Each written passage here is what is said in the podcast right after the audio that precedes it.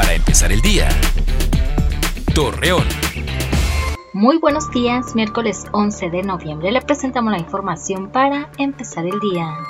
La falta de responsabilidad en las personas para protegerse y acatar las medidas de higiene contra el COVID-19 están resultando un gran desafío para el personal médico debido al elevado incremento de internos en las clínicas. Ante el inicio del Buen Fin, Luis Cuerda Serna, presidente de la Cámara Nacional de Comercio de Torreón, solicita a los ciudadanos aprovechar las ofertas de los establecimientos siempre y cuando se tenga la necesidad de obtener algún artículo.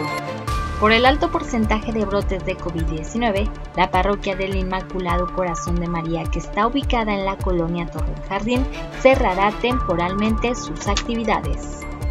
El COVID-19 es una enfermedad que está provocando diariamente la muerte de personas. Asimismo, especialistas en la salud pública de la laguna invitan a la ciudadanía en general a respetar las normas de higiene para lograr disminuir el virus.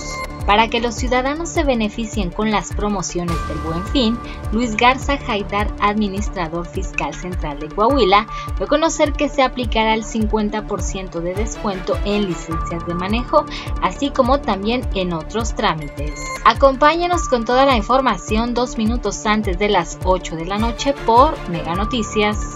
Para empezar el día. Torreón.